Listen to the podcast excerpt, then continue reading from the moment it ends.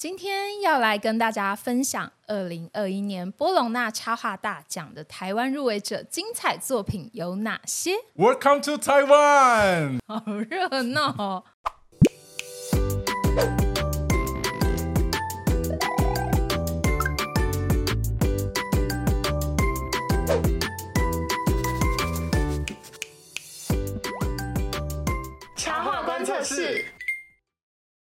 欢迎来到插画观测室，我是今天的观测员 Feeling，我是今天的观测员 Barry。在上一支影片中，我们分享了主视觉的创作者，以及精选了几位非常有意思的国外创作者与大家分享。今天呢，我们回到台湾来了。二零二一年，总共来自世界各地的六十八国，总共三千两百三十五名插画家参赛，最后入围了七十七位的插画家。大家猜猜看，台湾最后一共入围了几位呢？今年非常特别，台湾一共入围了八位创作者，发发发，超多的哎，超多啊！你想看全球有几个国家？对啊，我觉得好扯哦。跟意大利还有日本是并列单一国家最多人入围的国家。那到底有哪些精彩的创作入围呢？我觉得大家一定都很好奇。你到这些精选再精选，在前往展览观看作品之前，让插画观测室跟你分享他们的创作脉络。首先跟大家分享插画观测室的好朋友张小琪，他入围的作品是哪边是哪边是哪边是哪边？到底是哪边？I preferred not to open my eyes。重点是，它是连续两年，二零二零跟二零二一都入围，有够秋，有够秋，已经变成是波隆纳常客，真的。而且非常棒的是，两年的插画作品呢都有出版。哦，二零二零年入围的《等妈妈来的时候》是由东方出版社所出版的，那二零二一年入选的作品哪边是哪边，则是由 Kido 亲子食堂出版。大家都可以直接购入来收藏啦。小琪的画风简单直朴，色调明亮，充满阳光欢乐的气息。然后他创作也极其的随性，但这个随性是你的好的那一种 哦，不是乱画不是 不是，就是他充满跳跃式的思考啊，他都会用那种乱七八糟来形容自己那种创作的状态啦，还有那个选画的过程。他其实是习惯先完成一个故事，然后再实验性的从每一种媒材啊去试看看，然后一直连接到创作，想画什么就画什么，想写什么就写什么，一切都顺其自然。没错，就像上次我们有访谈他，嗯、那时候就聊到哪边是哪边这个故事，其实就是他在面对一个白墙还是什么坐着发呆的时候，脑中突然蹦出来的画面还有故事。如果喜欢小琪的作品的朋友，非常推荐收看我们那一集的访谈。接下来啊，介绍的创作者是在台湾插画界资历雄厚的宣慧莹，入围的作品是《梦游 The Boy Walking at Night》。笑 什么？我怕有一些人到国外的听众啊，那他同时啊，也是一位拥有两个小朋友的妈妈插画家哦。甚至连她的老公都是一位插画家，就叫徐明宏哦，也是很有名的插画家。加我脸书。那这一次其实是他首次报名，没想到第一次报名就入选。他就是没有在执着于这个奖项，不然以他那个创作资历，跟他从以前到现在那么多优秀作品，我跟你讲，他也是走仙人状态的啦。他也是那种远离都市尘嚣，就想要到那种桃园的乡下去过生活的那一种。你怎么知道这件事？好私人哦。那薛慧颖呢？她是平面设计出身，在二零一四还有二零一六年的时候，有荣获金蝶奖的美术装帧设计奖的肯定。哦、那目前她则是以绘本的创作接案为主。这次入选的作品《梦游》源自于二零一九年同名的出版品。那作者是严志豪。哦，故事其实是有另外一个作者的。二零二零年亦入选为文策院二零二零 Books from Taiwan 童书选书。顺便跟大家提一下，知名的台剧《俗女养成记》那个 logo 就是很有印象，一个脸，哦，一个女孩的脸。这个 logo 也是学会影设计的哦。哦真的是设计师哎，真的。那我来聊一下这一次的入选的这个故事好了。他的故事啊，其实就是一个小男孩他在梦游的一个过程。那他可能会梦游到走过动物园，然后爬到狮子路上，但他一路上都有爸爸在背后默默温柔的守候着。这样其实也是讲述一个温情亲情的故事。嗯那他书中其实也会有一些巧思，就是让你代表那种充满梦游时候的一些奇奇幻异想，像会出现太空人啊、超人、星星还有月亮这样子。那虽然这故事很简单哦，但其实薛慧莹她花了大概三年的时间才把它绘制完成。所以这个作者跟这个出版社没有，那个作者一定等等超久啊，因为作者他说他其实是一下子就把这故事都写好了。然后没想到，你知道最后作画居然要花了三年，大家都挺有耐心的。但但我觉得这是有道理的，因为那个薛慧颖她就有说啊，她其实。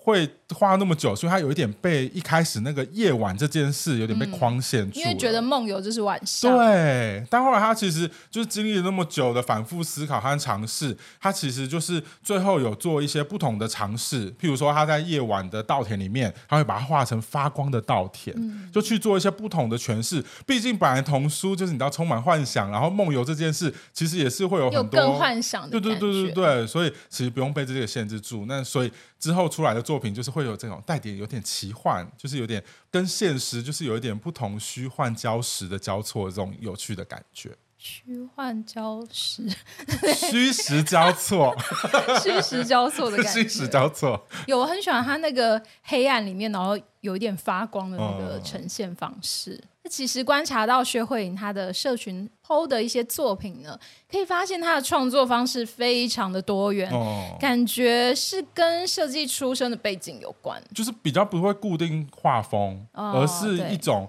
就是设计师其实就是为了你知道，为了符合为某一个案子，或者是比如说像文字的感觉的故事这样，所以他其实就会挑选与故事相对应题材的一些创作媒材来做表现。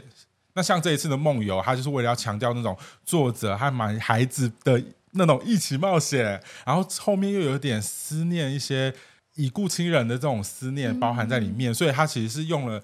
蜡笔啊，色铅笔啊，也用了压克力这样的媒材，就想要让它呈现，哎，有点童趣，可是又又让它整体画面是那种比较厚实感比较比较重的，就可能会有厚涂的部分，然后来表传达出那种层层叠叠的思念的感觉，这样。所以它这个也是手绘哦。对对对对对，因为那个质感做的真的厚实到你会以为是电脑画的。下一位要和大家分享的是卓佩欣。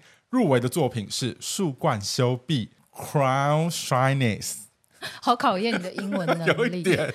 那这一次啊，很有趣的是，他也是首次投稿。好啊好啊，大家都一投就中是怎样？我首次投稿都不知道是几年前，七八年前的事了。不要提，不要提，好悲伤哦。那目前以接案插画与动画师身份。旅居在英国伦敦的卓佩欣，London，London，从小呢，他就非常喜欢画画，而且自国小以来就学习了像素描啊、水彩技法等等。那国高中就就读美术班，是很科班出身的，真的哎，怪不得那个绘画的技巧感觉是非常的 扎实。大学读动画硕士，专研插画。他把这个整个这个领域所需要学的所有东西，动画、插画跟那个美术班的所有技能都具备了，他是准备好的人。那在大学期间，他其实就很常会接案，很活跃。那年纪轻轻的时候，他就已经获奖无数了。嗯。那像这一次的作品啊，它其实就是差不多在二零二零、二零二一的时候，是在新冠疫情初期所诞生的创作。那当时呢，佩欣啊，他就住在柏林，柏林，他就住在那柏林的那个家里面。然后当时那个他住的地方外面啊。其实就会有种很多棵树，这样，嗯、因为当时他也不能随便出门，就疫情的关系，只能乖乖待在家。然后他就观察户外的树，哎，那些树其实树和树之间也保持着一种社交距离，好像是就是他们的树叶会稍微这样错开。对对，他说的是一种就是那种物种，他自己会在森林中共生下产生的适应性行为，也就是说，他们会是一种自然的，会去适应现在这种这种生活状态。如果人家长这边，我就稍微往这边长。对对对，有点避开，不要交缠 在一起，有点避开。他们也是有保持着社交距离这件事情。然后我觉得他就是有用这样的。他观察到了这件事，然后并且从他，然后来诞生出整篇的创作，影，譬如说影响到哎人与人、社会与社会啊，或者是自然和人这样子都互相是有这种你知道社交距离的这种趣味性，再加上他的画风，你去他的社群看，你就会发现，哎，他是不是心情都是不太好？但是是他一种技巧啦，就是他这种灰色调，又感觉好像会。让这个画面透露出更多的故事，而且也符很符合那种疫情下那种有点阴郁的状态。对，就是自己在家里，然后很孤独。对对对对对对。那在创作上呢？其实卓佩欣他一直偏好以石墨作为媒材，石墨就是铅笔嘛，就是有那种是那种炭笔那种吗？啊，铅笔或炭笔，哦、色彩它比较像是配角。主角就是这些，就是很灰阶的，然后很有层次感。嗯，看起来心情不好，这样。一定要强调心情看起来不好。可是很很有很有那个很有 feel 啊，就很有故事性，然后有种情绪在里面。嗯，接下来介绍的创作者是阿文阿文。阿文入围的作他是等一下？他是 I G 或什么，他就写阿文吗？哎、欸，我有点不确定哎，应该是吧？我想说阿文感觉好熟，他，他也是，他好像英文名也是 A R W E N 啊，阿文阿文。那他这一次入围的作品是《爸爸快起床》，Wake Up Daddy。那目前，哦、目前这一本创作已经有小光点出版了，大家可以收藏，就可以赶快去把它买起来。来自台中的阿文，他其实很斜杠。他其实除了是插画家之外，他也是童书作家，更常活跃于漫画界。怎么大家都那么全能啊？对啊，他而且重点是他二零一八年就已经入围过法国的安古兰漫画比赛新秀奖了，太优秀。对啊，他根本不差这个博隆纳。他该不会也是第一次投吧？我不知道，哎，我不知道，我不知道，没特别找到这个讯息。再请阿文跟我们说。那学美术的他呢，在英国剑桥艺术学院进修时期开始接触插画，因此在创作中，他也常常将各种欧洲特色的景物还有建筑融入他的作画当中。哦、那创作美材主要是以水彩加上色铅笔来创作。画风非常的可爱清新，线条总是有种柔柔软软绵绵的感觉，嗯嗯，对，感觉都很 Q 弹这样子。而且那个水彩加色铅笔，感觉是不是英国很多英国来都真的很有种绘本，会很擅长用这种媒材。而这次入选的作品《爸爸快起床》的故事，主要是着重在亲情上面。故事里早睡早起的狮子女儿，为了挖起晚睡晚起的父亲，其实他就是想要说。爸爸平常都工作很忙，没办法陪小朋友。假日想要睡晚一点。对，可是小朋友就是很想要周末就把爸爸挖起来陪他一起出去玩，出去踏青。对对对，就用这种反差感，然后来在画面上啊，还有整个故事中形成一个很有趣的对比。那这一个故事的创作来源呢，其实就是来自于阿文自己常常晚睡晚起这件事了。所以其实是相反嘛，他可能是被爸妈挖的那个人。对。那接下来要分享的创作者黄一文入围的故事是火车 Train。那这个故事呢，相较于前面的故事啊，其实相较之下就会有一点点的沉重啦，因为它有点跳脱我们前面就是讲一些比较欢乐啊、亲子有趣的议题。这一本创作的议题，它其实是在隐喻那个白色恐怖时期啦。那这一本创作呢，它其实有获得过国家人权博物馆第一届画画一座岛的故事。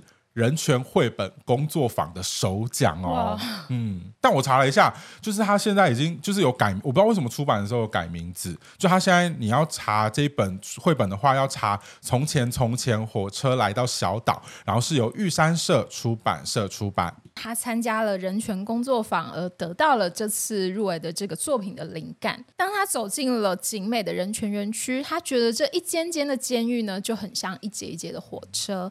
那曾经被关在里面的人呢，就像待在一台不会移动的火车一般。哦、人们搭火车呢，都是为了要前去下一个景点，哦、而他们就是很像被关在不会动的火车里面，哦、无法去任何地方，消失的。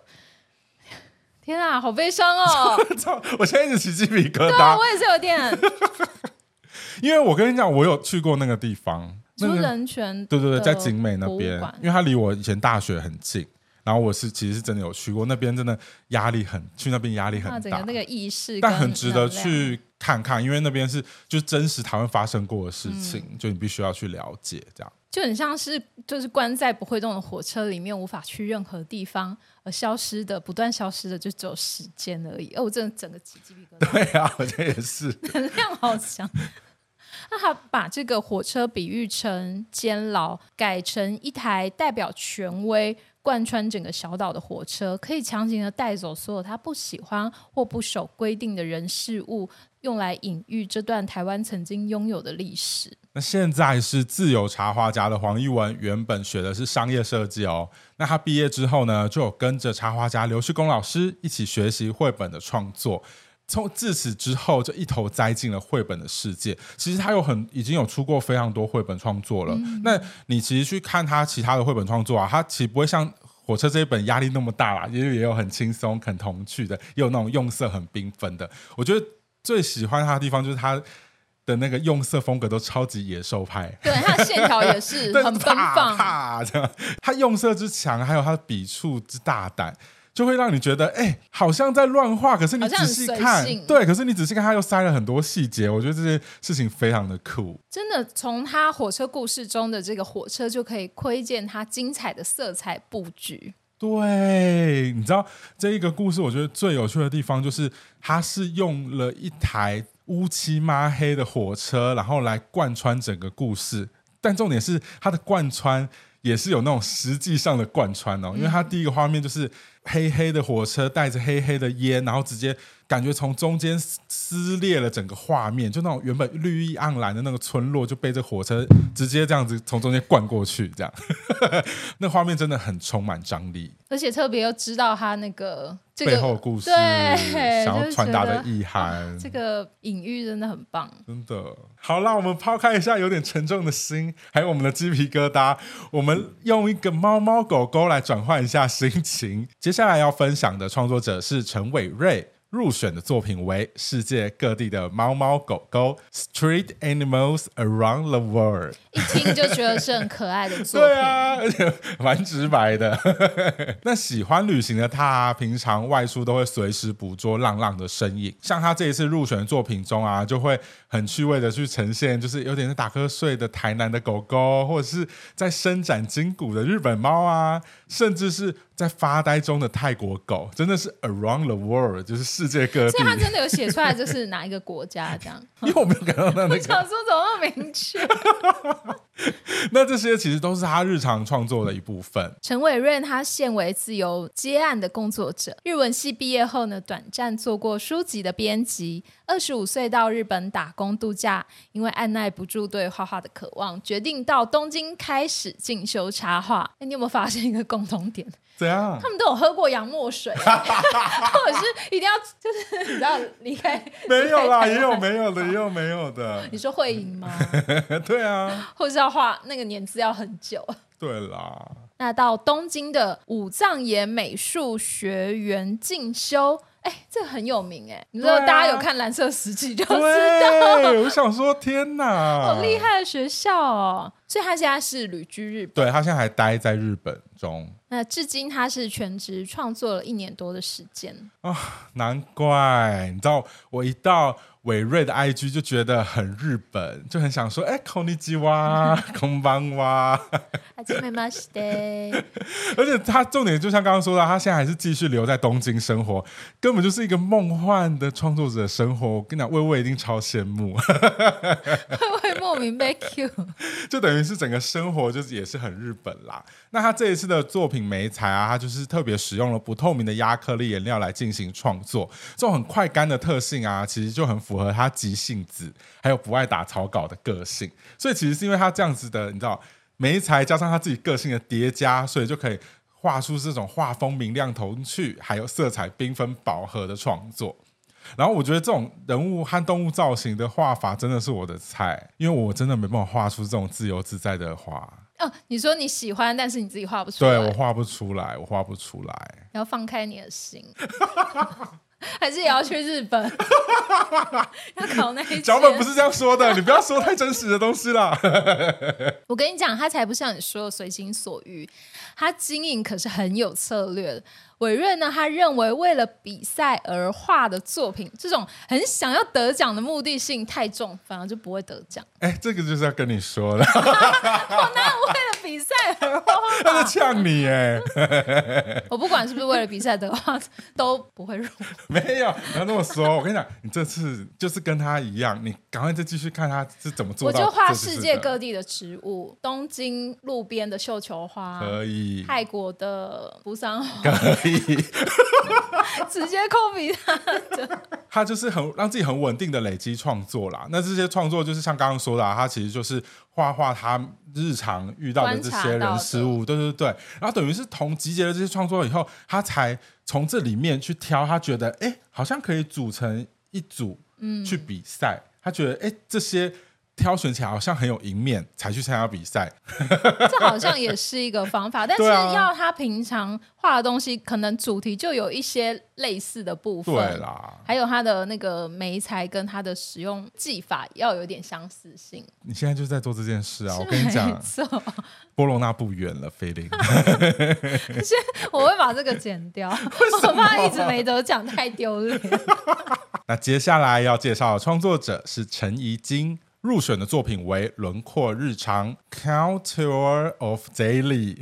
轮廓日常是二零二零年的同名插画个展中的作品。那他这次展出的五张系列作品中啊，不管是像是珐琅盘中的枣子啊、地瓜啊，甚至是纸胶带、陶瓷杯、不锈钢水壶，这些其实都是日常再寻常不过的用品。对，而且他那个作品中的枣子跟地瓜都是南头家人寄来给他，就是真的是很生活化的。哦、对，在晶晶的眼中，为什么这里叫的那么亲密？因为他好像。IG 里面也是写晶晶，写自己是晶晶，应该是吧？没关系，晶晶，我们叫你晶晶，你应该不介意吧？在晶晶的眼中呢，感受格外的不一样。他觉得绘制食材是一种能直接反映日常的元素，并且透过绘制使用的物品和烹饪的食材来呈现自己观看的视角。还有对这个生活的一些观点，那面对食物的感谢，还有面对家人的思念，不但透过这个绘画的过程把它记录下来了，嗯、而且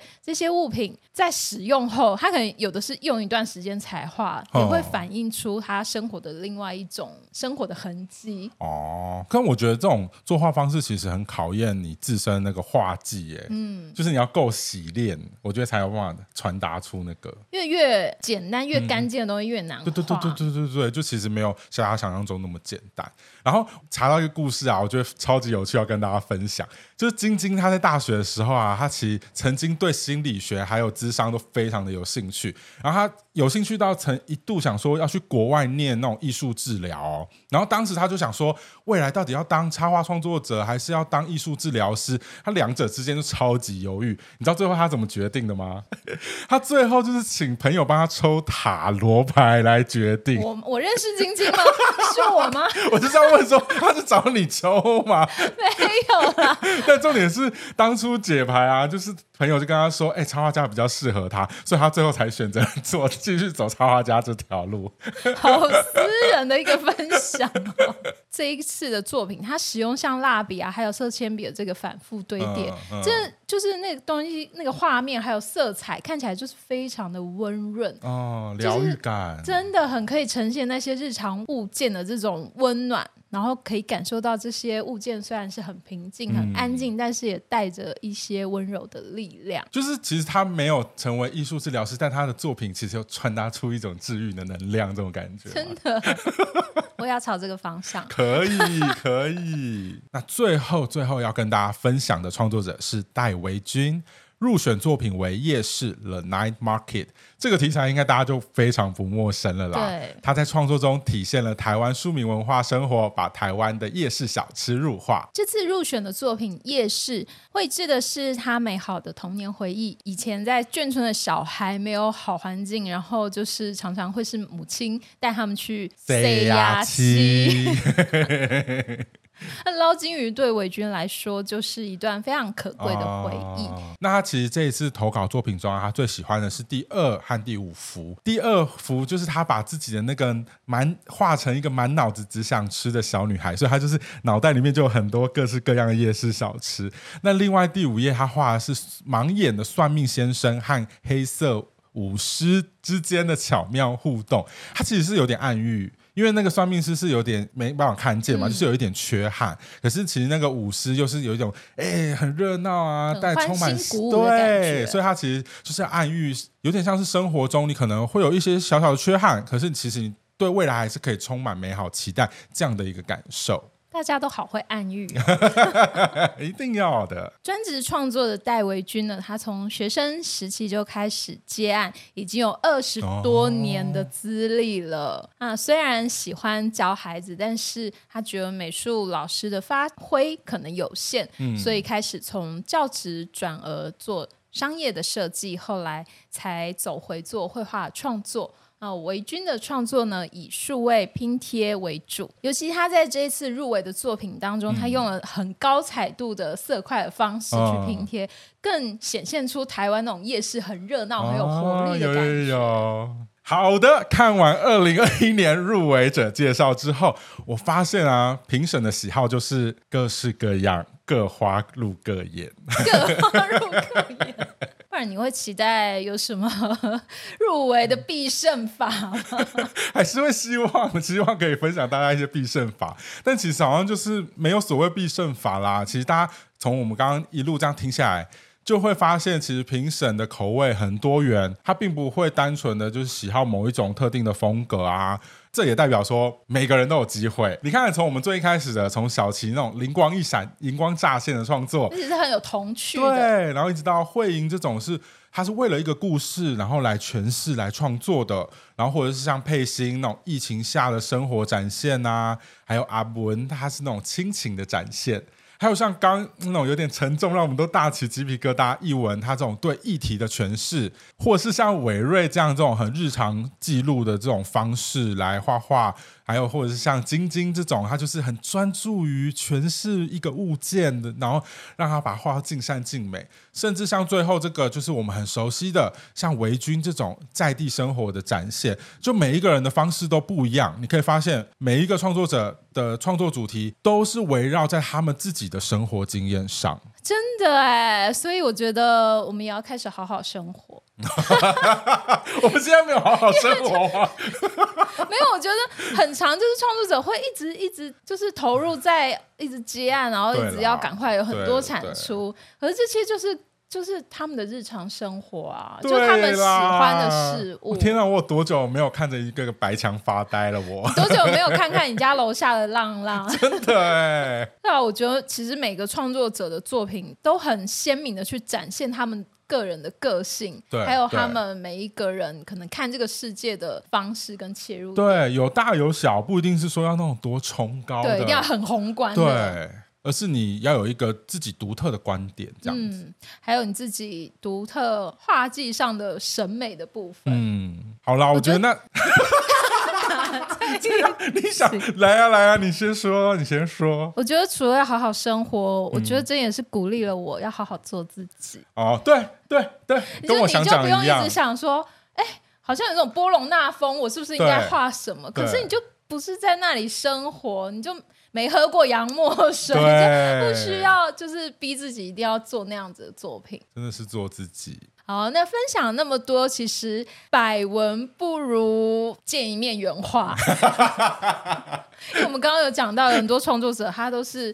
实际用手会去堆叠出那些肌理。我觉得我们形容没办法形容的这么好，你们一定要去现场看一看。那今年的波隆那插画大展就在二零二三年的六月二十号开始，一直到二零二三年的九月十号。这一次举办的地点呢、啊、比较特别，是在星光三月信义新天地的 A 酒馆的九楼哦。百货公司楼上。对，我们就一路吹着冷气上去，哎、欸，很赞呢！夏天最喜欢这种活动了。哎、欸，也有点期待今年的周边，不知道会有哪一些。对，而且插画观测室专属优惠票已经开卖了，没错，没错，你身边已经很多人有买。对，有听说，就说我们那个实在太诱人了，很棒哎！我跟你讲，自己买了一定要推荐给身边的朋友，不然身边朋友到时候买了原价的票，他们怨恨你到不行啊！真的，因为原价三百九，优惠票只要两百五，差很多，差超多。我告诉你，就连主办单位他们自己的优惠票都只到两百八哦，我们还是便宜他们三十块，太赞了！对啊，小资插画家就是要如此斤斤计较。那当然，除此之外，我们这一次还有特别推出了年鉴合购的优惠。就是希望可以让大家可以把门票和年鉴都一起收收收纳收进口袋里。对对对对，两个一起合购只要九百九十元，这真的很超值，超级超值！印那本书就要多少？对啊，本了对，全彩印刷。哎，有兴趣的你赶快点到影片资讯栏位，点选连结了解更多资讯哦。那也希望今天的介绍可以帮大家在观看这些作品的时候，可以更了解背后的脉络。嗯，如果大家喜欢这类型介绍创作者的影片，哦，也欢迎留言让我们知道。对，听我们讲讲他们一些小八卦，很小的小私事，真的是蛮私人的，很有趣。我跟你讲，你知道这些，你到时候去展场你就很香，你真的就可以带个小旗子，然后开始导览，为大家导览。跟你的朋友介绍说，哎、欸，我跟你讲，他就是哪个学校，然后他现在在哪里，有多照，要多照有多照。那记得看完今天影片，不要帮我们点个赞，不要帮我们点个赞。那记得看完今天的影片，别忘记帮我们点个赞，然后按个分享，分享这个影片也要分享这个优惠给你身边也喜欢插画的朋友们，然后一起相约去波隆那插画展约会。好啦，那我们插画观测室就下次见啦，See you next time，拜拜。